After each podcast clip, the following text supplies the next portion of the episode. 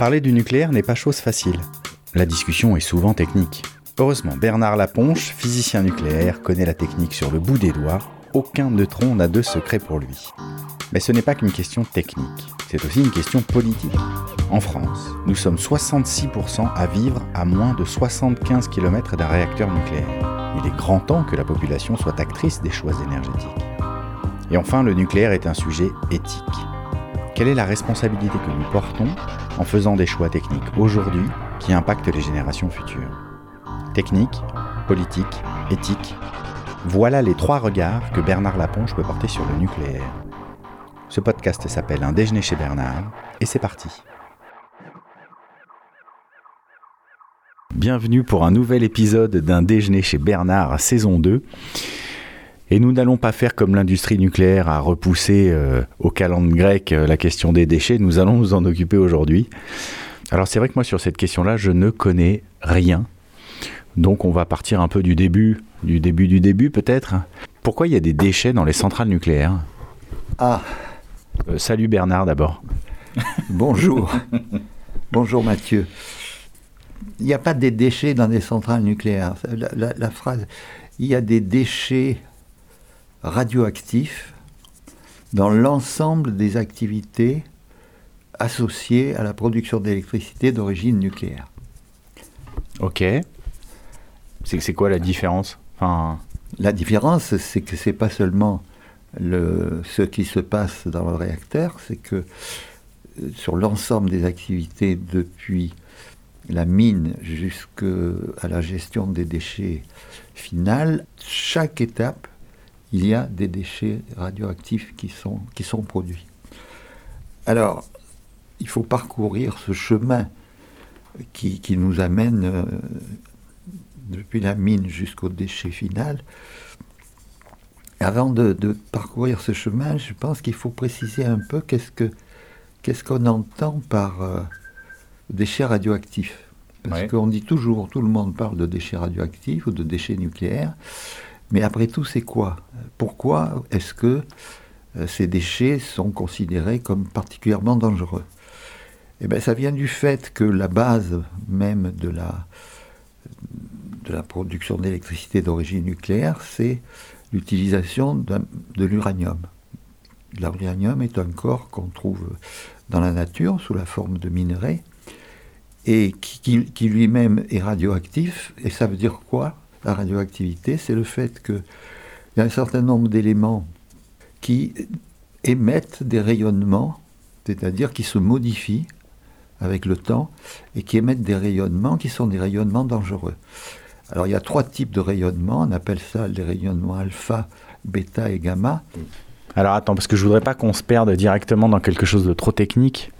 Oui, mais c'est, tu veux, moi ce qui, ce m'ennuie dans ce- beaucoup de ces discussions, c'est que tout le monde, enfin beaucoup de gens parlent des déchets nucléaires ou des déchets radioactifs, et finalement, on ne sait pas pourquoi c'est dangereux et comment ça se manifeste. Parce que moi, comme ça, je m'étais dit que ce qui était dangereux, c'est que c'était effectivement euh, des matériaux radioactifs. Et moi, je l'entends sous, le, sous la compréhension que c'est effectivement un- une matière qui émet des rayons. Alors, quel que soit ce type de rayon, c'est vrai que moi, je me pose pas trop la question de quels sont les rayons. Mais je me dis que voilà, c'est des rayons qui vont venir traverser mon corps et qui vont venir endommager des parties de mon corps et que c'est pour ça que les rayonnements sont dangereux. Oui, c'est un peu ça, simplement. Le, le fait qu'il y ait plusieurs natures de rayonnement, euh, c'est assez important parce que certains d'entre eux euh, sont à très courte portée. Parce qu'ils sont arrêtés, par exemple, par une, une feuille de papier, ça suffit à arrêter des, des rayonnements euh, euh, alpha, par exemple. Euh, par contre, les rayonnements bêta, ben, il faut une protection un peu plus importante. Et les, ray- et les- et les rayonnements gamma, par contre, sont à, à- à une certaine distance. Et donc, comment se manifeste le risque pour, pour les gens qui, qui seraient dans une zone de déchets radioactifs? Ça peut être de deux façons, soit ce qu'on appelle l'irradiation, c'est-à-dire le fait qu'ils reçoivent directement des ray- rayonnements de l'extérieur, et à ce moment-là, il peut y avoir des conséquences, par exemple, de- sur la peau, etc. Mais ce qui est souvent le, le plus dangereux, ce qu'on appelle la contamination, c'est-à-dire le fait que on absorbe par exemple des nourritures, des légumes, etc., qui ont été, qui ont été irradiés et qui eux-mêmes émettent des rayonnements. Et à ce moment-là, en les absorbant à l'intérieur, on peut avoir des quantités extrêmement faibles de matériaux radioactifs qui produisent des conséquences comme les cancers parce qu'ils sont à l'intérieur du corps. Donc il faut quand même avoir cette perception du risque et comprendre que chaque fois qu'il y aura présent soit de l'uranium, soit des descendants de l'uranium qu'on va parcourir, à ce moment-là, il y aura un risque soit pour les travailleurs qui sont en contact avec ces matières, d'où la protection des travailleurs dans les usines nucléaires, et, et d'autre part le fait qu'il peut y avoir des zones, par exemple après un accident nucléaire, des zones dans lesquels il y a des éléments radioactifs, mais qui sont dispersés dans l'eau, dans l'air, dans les plantes, etc. Et que donc des populations, même longtemps après l'accident, peuvent être soumises à des risques radioactifs. Ok, d'accord. Alors, maintenant remontons les choses. Donc, le centre, c'est-à-dire les réacteurs nucléaires, les réacteurs des centrales nucléaires. Qu'est-ce qui se passe? Comment est produite cette électricité elle est produite par le fait que on a mis dans ce qu'on appelle le, réacteur lui-même de, l'uranium, et cet uranium est formé de deux isotopes, l'uranium 238, l'uranium 235. Et l'uranium 235 est fissile, c'est-à-dire que dans des conditions qu'on a bien calculées dans le réacteur, on peut produire ce qu'on appelle la fission et la réaction en chaîne.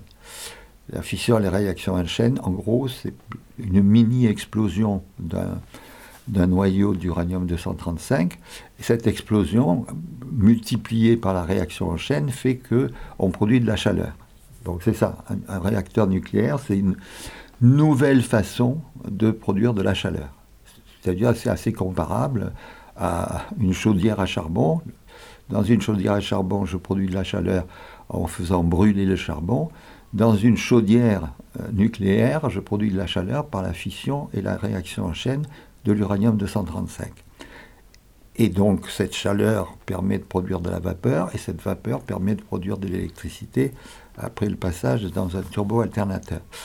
Mais si je reviens au, centre, dans le, le, réacteur, ou ce qu'on appelle le cœur du réacteur, c'est-à-dire le combustible, j'ai cette production de chaleur dont on peut dire qu'elle est, elle est intéressante. On a trouvé une nouvelle façon de produire de la chaleur. Mais en parallèle, on produit à partir de cet uranium 235 et aussi d'autres réactions nucléaires qui se produisent à l'intérieur de ce combustible, on produit des corps radioactifs qui sont soit des produits de fission, c'est-à-dire les morceaux qui sont résultants de la fission, soit des, ce qu'on appelle du plutonium, qui est produit à partir de l'uranium 238, et des actinides mineurs, c'est-à-dire des atomes lourds qui n'existent pas dans la nature. Donc on a créé avec ce système des produits radioactifs qui peuvent être très dangereux pendant des centaines, des milliers, voire des centaines de milliers d'années, qui sont très radioactifs et qu'on a produits en parallèle à cette production de chaleur. Et ça, on pourrait dire, c'est presque le, le péché originel du nucléaire, c'est-à-dire que, évidemment, c'est intéressant de produire de la chaleur, mais à quel prix? Au prix de la production de produits radioactifs très dangereux et qui sont dangereux pendant des périodes, pour certains d'entre eux, extrêmement longues. Pour certains, ça peut être quelques secondes ou quelques heures ou quelques jours, mais pour d'autres, ce sont des années ou des milliers d'années. Et donc, en fait, c'est. Enfin, toute réaction en chaîne avec de l'uranium va créer ces produits-là. Et ça, en fait, on le sait depuis le début. Et depuis le début, c'est quelque part, oui, effectivement, le, problème majeur de l'industrie du nucléaire, c'est qu'est-ce qu'on fait de ces produits? Oui. Alors, il y, y, a deux problèmes majeurs dans l'industrie nucléaire. Il y a d'une part l'accident possible d'un réacteur qui fait qu'il y aura projection dans l'atmosphère, dans, dans l'environnement du réacteur, de produits radioactifs, mhm. parce qu'ils s'échappent soit gazeuses, soit, soit, soit solides, peuvent s'échapper du, réacteur. Et donc on peut donc avoir toute une zone qui soit touchée par ces, ces, résultats de l'accident. Mais même en fonctionnement, ce qu'on dirait normal, c'est-à-dire sans accident, automatiquement on produit ces, produits, ces produits radioactifs très dangereux. Ça, c'est ce qui se passe dans le réacteur. Mais cet uranium, il vient de quelque part. Dans l'uranium, c'est un, un, métal qui, est, qui, est, connu depuis longtemps, hein, puisqu'il y a un, texte de la, Convention sous la Révolution française qui autorisait l'exploitation des mines de pêche blende. C'était un, dérivé qui, dans lequel il y avait de l'uranium. Et ensuite, l'uranium a été utilisé sans qu'on sache que c'était de l'uranium. Enfin, c'était quelque chose qu'on trouvait dans la nature et qui était utilisé pour faire des, peintures jaunes. Et, pendant longtemps, les peintures jaunes donc étaient, étaient radioactives, et personne ne le savait puisqu'on n'avait pas découvert la radioactivité. Et donc il y a eu déjà à une certaine époque, de ce fait, des accidents dont on ne savait pas très bien d'où ils sortaient. Mais donc dès le minerai d'uranium, on a un corps euh, radioactif. Pour trouver ce minerai d'uranium, il y a des mines de minerai d'uranium. Et il y a eu en France, dans les années 50, beaucoup d'ouvertures de, mines pour récupérer de l'uranium pour les, mhm. les premiers réacteurs nucléaires. il y a 250 mines fermées, répertoriées en France. Et chacune de ces 250 mines il y a des résidus, il y a du minerai, il y a donc une certaine radioactivité. Il y a des petites mines qui ont été assez vite abandonnées, donc on sait qu'il y a une zone qui pourrait être un petit peu dangereuse, mais pas plus que ça. Enfin, c'est quelque chose de très faible risque. Euh, par contre, il y a des mines qui ont été exploitées pendant longtemps, donc il y a des résidus, il y a des remblais, etc. Et donc, à partir de ces, de ces résidus des mines, il peut y avoir des pollutions des eaux, par exemple. Et donc, il y, a, certains sites qui sont très surveillés parce que justement, on sait que là, il y a eu des exploitations minières. Alors après, les, mines françaises ont été arrêtées à peu près toutes dans les années 60-70. Euh, et euh, la France, puisqu'elle a développé des programmes nucléaires beaucoup plus importants, a, importé l'uranium. Alors au début, eh ben, la France a profité de ces, colonies ou ex-colonies pour exploiter des mines d'uranium au Gabon et surtout au Niger. Et puis après, on a acheté à, l'Australie et au Canada. Et aujourd'hui, le, plus grand producteur d'uranium, de minerais d'uranium, c'est le Kazakhstan, qui a des mines très riches et qui donc tout le monde se tourne vers le Kazakhstan. Il est évident que ces mines sont des lieux de, de forte radioactivité, de déchets, de boue. Et on sait très bien qu'au Niger, il y a des tas d'équipements euh, plus ou moins rouillés qui sont là et qui, qui sont effectivement radioactifs. Et alors, euh, dans certains pays, c'est peut-être mieux en Australie, au Canada, peut-être qu'ils font plus attention, mais on sait très bien qu'au Niger, ça a été très euh, surveillé et dénoncé par la CRIRAD, essentiellement pour le Niger. Et, pour le Kazakhstan, ben, personne n'est allé voir exactement comment ça se passe. Donc en fait, le seul fait d'exploiter ces mines dans des pays sur lesquels on ne peut pas tellement intervenir, c'est quand même, c'est quand même un, problème grave pour les travailleurs d'une part et aussi pour les populations. Parce que dès qu'il y a une mine, ben, ben, il y a des gens qui travaillent, il y a des familles, il y a des villages qui se créent ou des villes. Et, donc on a des zones dans lesquelles il peut y avoir des, risques.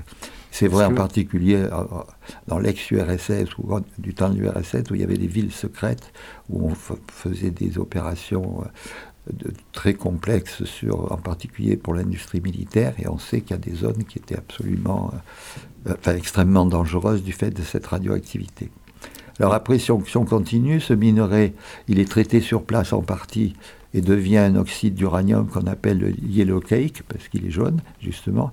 Et après, il est transporté en France à l'usine de Malvésie, où on commence à traiter ce yellow cake pour le transformer en partie sur place et après à pierre latte en, hexafluorure d'uranium. C'est un gaz que l'on met dans l'usine d'enrichissement de l'uranium. L'usine d'enrichissement de l'uranium qui petit à petit euh, sépare l'uranium 235 et l'uranium 238 et au bout d'une centaine, voire de milliers de centrifugeuses, on obtient de l'uranium enrichi. Mais en parallèle, on garde des quantités très importante d'uranium appauvri. Et cet uranium appauvri, ben, il, est, radioactif. Pour le moment, on, le dépose euh, sous des hangars euh, dans le Limousin, à, Bessines, et on a 350 000 tonnes d'uranium appauvri qui sont là. Et cet uranium appauvri est faiblement radioactif, mais sur des périodes très longues. La demi-vie, c'est-à-dire le temps au bout duquel la moitié de l'uranium 235 a disparu à cause de sa radioactivité. c'est 25 000 ans, quelque chose comme ça. Et pour l'uranium 238, c'est un million d'années. Et donc cet uranium appauvri va rester radioactif pendant extrêmement longtemps. Et pour le moment, il est dans des hangars dans le Limousin. Alors attends, attends. je voudrais juste essayer de comprendre. J'imagine que le niveau de radioactivité des différents éléments dont tu as parlé n'est pas le même. Euh, et par exemple, quand tu me parles de l'extraction de l'uranium, j'imagine comme ça que l'uranium qu'on récupère n'est pas tant radioactif que ça avant qu'il passe dans les centrifugeuses et tout. Mais c'est juste. il, est, il, est quand même dangereux. Ben, il n'est pas plus dangereux quand il passe dans les centrifugeuses et tout. Ah. C'est le même uranium. C'est l'uranium. Alors, au départ, c'est de l'uranium naturel. Ouais. Mais ça, c'est déjà dangereux. C'est-à-dire que moi, si je prends un caillou d'uranium que je trouve dans une vieille mine euh, désaffectée. C'est très faiblement radioactif, mais c'est radioactif. Ok. Voilà. Après, je le fais passer dans toutes ces opérations de transformation. Bon, uranium, il est toujours radioactif. Mais il l'est de plus en plus Pas forcément, non, non. Ah ben non, parce que euh, dans, cette radioactivité, il y a un peu plus, parce que vous avez, tu as un peu plus d'uranium 235, mais on passe de 0,7% d'uranium 235 à, 3 à 5% d'uranium 235. Donc il y a un peu plus, et par contre l'uranium 238, lui, est là, est très important, et lui, lui aussi est radioactif. Il est radioactif plus faiblement parce que sa, durée de vie est beaucoup plus longue, mais il est beaucoup plus longtemps. Mais si on, si on en restait à cet uranium naturel, euh, il n'y aurait pas beaucoup de risques de radioactivité. on n'en fait, rien. Oui, ça, on n'en fait rien. Je suis là qu'on ne va pas en faire des colliers. Mais... On ne va pas faire des colliers. Donc, euh, le point de départ, c'est l'uranium, qu'il soit naturel ou enrichi. Mhm. Il n'est pas très radioactif, mais il l'est quand même. et donc, dans les mines et dans les usines, etc., il faut faire gaffe de, la protection des travailleurs. Ces usines elles-mêmes ont des déchets, des résidus, etc., qui peuvent s'entasser, qui constituent aussi des déchets radioactifs, faiblement radioactifs, mais quand même.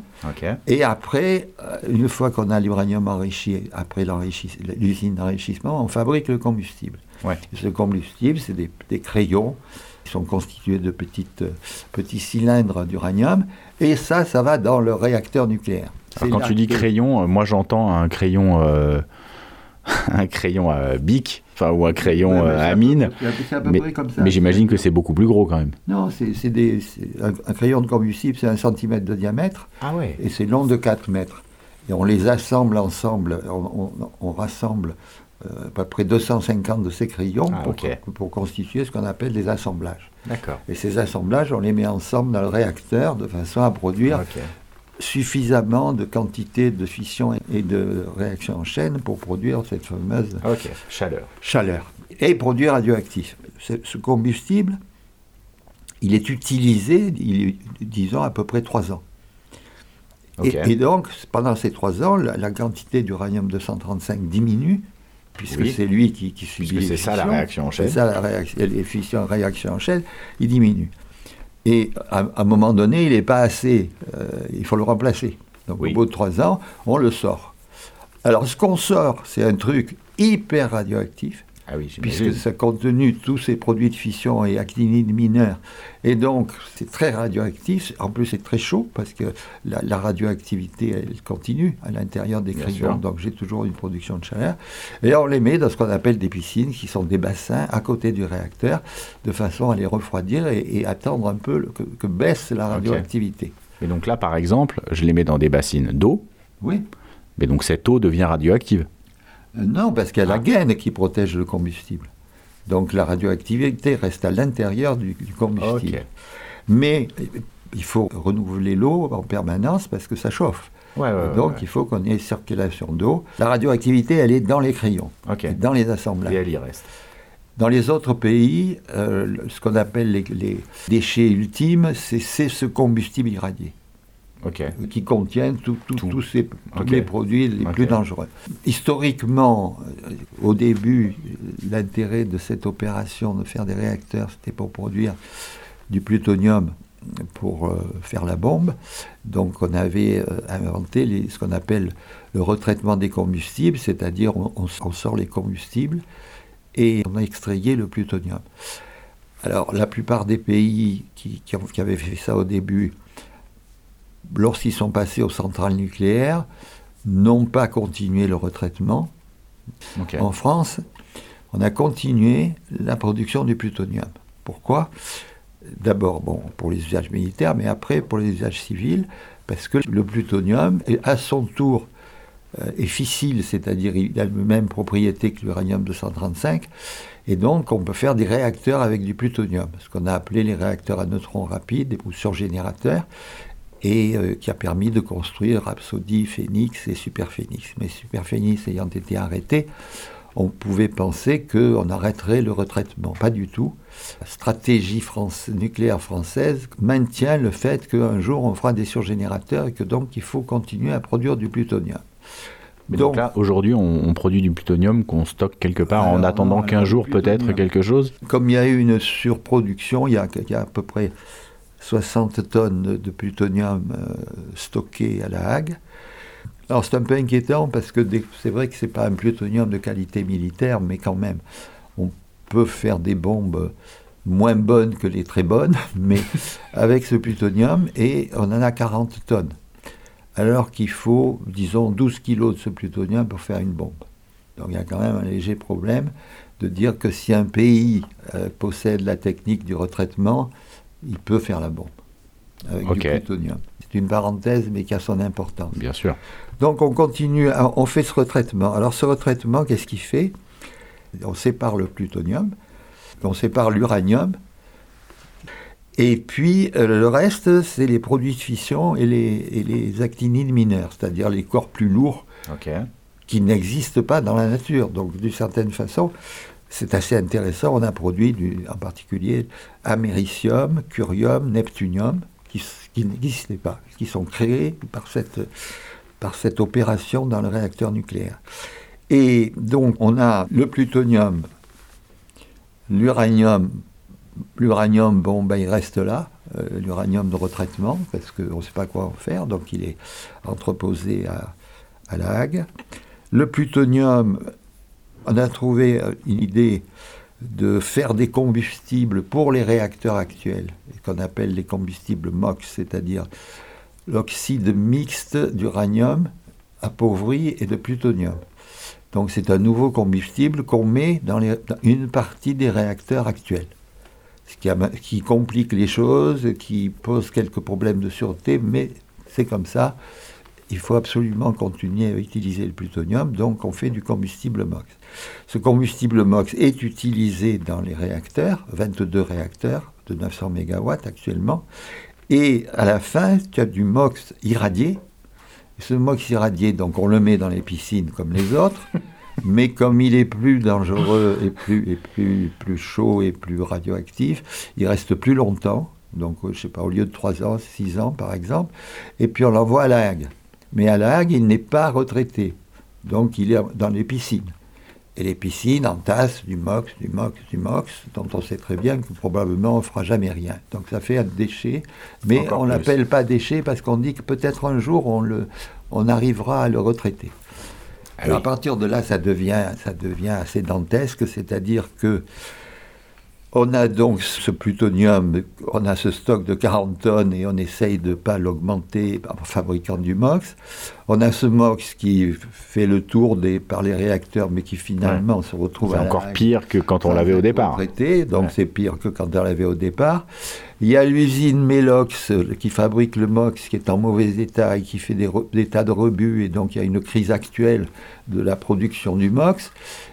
Et en parallèle, cette fameuse usine de retraitement, c'est-à-dire qui sépare donc, ce que je viens d'expliquer, pour le moment, elle est arrêtée parce qu'il y a ce qu'on appelle les évaporateurs. Ces évaporateurs, c'est quoi? C'est que quand on a fait toutes ces opérations chimiques, on a une espèce de jus qui contient les produits de fission et les actinides mineurs, mais ce jus, il est extrêmement dangereux. Oui, Alors, euh, il est dans des cuves, et, si on les laissait dans ces cuves, il faudrait en permanence agiter et refroidir ces cuves, de façon qu'il n'y ait pas de concentration de certains corps qui pourraient faire des, réactions. Et donc, la, solution qui a été appliquée, c'est de faire avec ce jus, de le sécher justement dans des évaporateurs, et de, le mélanger aux constituants du verre pour faire ce qu'on appelle les déchets vitrifiés, c'est-à-dire les produits de fission. Les produits de fission et les actinides inhibiteurs se retrouvent dans des, de cylindres, des cylindres de verre qui sont extrêmement chauds, extrêmement radioactifs, qu'on stocke dans des grandes colonnes euh, à la hague, qui sont refroidis par, par de l'air, parce que c'est très chaud et très radioactif. Et donc on fait circuler de l'air à la fois circulation naturelle et puis et circulation forcée. Et ils sont là pendant 10, 20, 30, 40 ans parce qu'ils sont tellement chauds et tellement radioactifs qu'on ne peut rien, rien en faire. Il faut les garder dans ces conditions-là. Donc on se retrouve avec tout ça, avec d'une part de l'uranium appauvri, on l'a vu tout à l'heure, en très grande quantité, après ça du plutonium sur les étagères en quantité notable, des combustibles irradiés, parce qu'on ne peut pas tous les retraiter, il y en a un certain nombre des combustibles irradiés normaux qui, s'accumulent un peu plus à la Hague, les MOX irradiés qui sont pas retraités, donc qui s'accumulent dans les piscines de la Hague, et en plus, une usine de la Hague qui actuellement a des problèmes, et l'usine UP3, qui est l'une des deux usines, est arrêtée euh, parce qu'il y a une panne euh, qui, fait qu'on est obligé d'arrêter l'usine. Et donc, à la fin, on a donc une quantité considérable de, déchets radioactifs différents. Alors, y en a, Avec des problématiques différentes, des durées de vie différentes, des chaleurs différentes. Enfin bon. Il y a d'abord une séparation entre ce qu'on appelle le déchet radioactifs et les matières nucléaires. Le déchet radioactif, on considère c'est quelque chose, on ne peut pas le transformer, c'est fini, c'est la fin des haricots. Et donc c'est essentiellement les vitrifiés, les déchets qui sortent essentiellement d'ailleurs de l'usine de la Hague, tous les outils qui ont été radioactifs, les, mhm. dans lesquels euh, il y, a des produits radioactifs de vie longue aussi, dans ce qu'on appelle le déchet de moyenne activité. Après ça, il y a des déchets de faible activité à vie longue. Après ça, il y a des déchets de très faible activité. Et pour tout ça, il faut proposer une solution. Alors les déchets de très faible activité sont stockés déjà, on considère que c'est définitif, dans des lieux, il y en a trois en France, le stockage de la Manche, à côté de l'usine de la Hague, où sont entassés des fûts de ces déchets, à Morvilliers aussi dans l'est de la France, autour de Verdun et tout. Et puis euh, à, Soulaine. Et là, on les entasse et on les met sous, sous de la terre, et ça, ça doit être considéré comme euh, devant durer plusieurs centaines d'années, mais ce sont des produits qui vont décroître normalement en quelques centaines d'années. Donc on arriverait à un truc qui serait gérable. Il se trouve que le stockage de la Manche a été mal fait et qu'on pense qu'il y a pas mal de plutonium à l'intérieur et que donc il faudra probablement soit le refaire, soit le surveiller nettement plus longtemps. Longtemps, euh, dans l'histoire du nucléaire, on a considéré que les déchets, ma foi, ben, à l'époque militaire, c'était évident que les déchets n'avaient aucune importance. Il fallait produire la bombe, donc il y avait des déchets. Le centre de Hanford, qui correspond un peu à la Hague, le projet Manhattan, il y a, des déchets. Le projet Manhattan, le projet de la création de la, bombe atomique. Il y a des déchets absolument partout. Il a été fermé mais depuis des dizaines, des dizaines d'années, et ils sont en train d'essayer de le nettoyer le budget du nettoiement de Hanford. Il y a un film qui a été fait là-dessus, d'ailleurs, très bien, par Watanabe. Le truc d'Hanford, ils ont 2 milliards par an. Et ils pensent qu'ils en ont, bon, peut-être pour 60 ans, voire un siècle. ils sont tranquilles. Il y a une petite ville qui est à côté qui vide ça, quoi. De, Juste pour nettoyer le projet Manhattan ah ben, Non, une partie du projet Manhattan. C'est là où il y avait justement les usines de retraitement et de, production de plutonium qui était envoyé ailleurs, puisqu'il y avait d'autres centres dans le Nevada et tout ça. Mais Hanford, c'est vraiment là qu'il y avait le retraitement. Et alors c'est pourri à un point invraisemblable. Et la rivière est pourrie. Enfin, c'est affreux. La lague, on n'en est pas là. Euh, peut-être qu'un jour on, y sera, mais pour le moment c'est plutôt mieux surveillé. Mais cette usine de lague donc produit tous ces déchets. Un certain nombre d'entre eux, par exemple l'uranium de retraitement, de près on n'en fera jamais rien mais on dit mais peut-être qu'un jour on pourra l'utiliser, donc c'est une matière, ce n'est pas un déchet. le MOX, dont on pense qu'un jour on pourra, c'est une matière, c'est pas un déchet. Les, combustibles irradiés non retraités, c'est une matière, c'est pas un déchet. L'uranium appauvri, 350 000 tonnes, c'est une matière parce qu'on ne sait jamais un jour on pourra l'utiliser. Et donc, il y a toute cette quantité qui est mise de côté en les appelant matière, mais dont on sait très bien qu'il faudra quand même s'occuper un jour. Alors, les autres, c'est les déchets. Les déchets dont j'ai parlé. Alors, les plus dangereux, c'est les hautes activités à vie longue, c'est-à-dire les verres.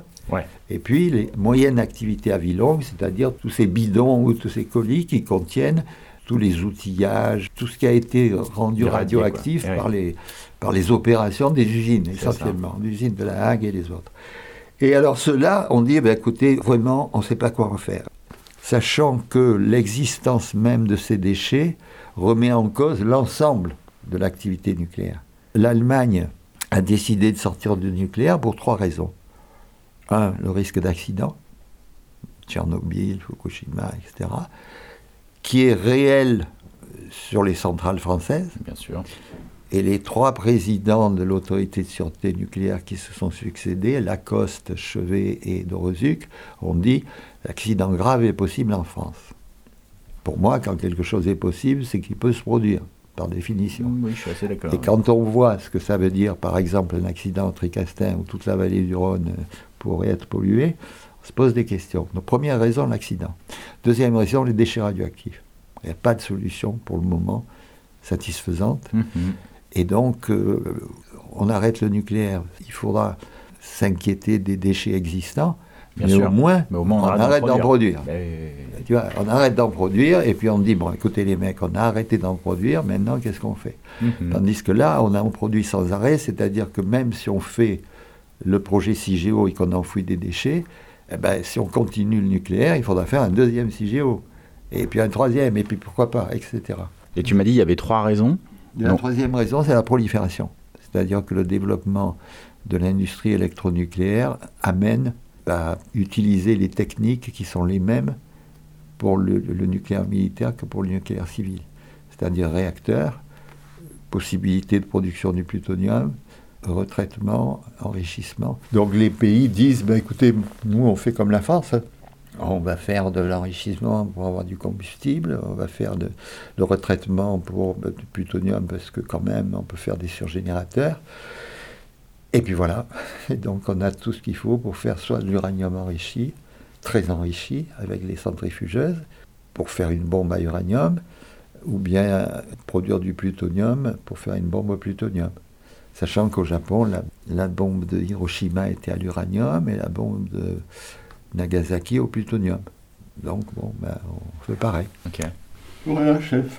Bon, merci beaucoup. Euh, et, donc, on prendra un moment la prochaine fois pour, euh, pour parler plus précisément de CIGEO sous donc deux axes. La première, cette question de l'enfouissement, et la deuxième, ce projet à proprement parler de CIGEO. Qui est nul. qui est nul. Donc, pour résumer, vous n'aurez pas besoin d'écouter le prochain épisode.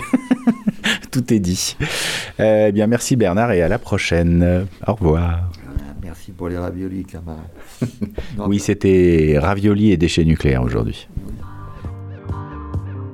Un déjeuner chez Bernard est un podcast financé par Global Chance association d'expertise scientifique indépendante sur la transition énergétique. Le générique a été composé par Jack Ellis et Feel the Sound, le morceau s'appelle Volcano. A bientôt pour un nouvel épisode d'un déjeuner chez Bernard.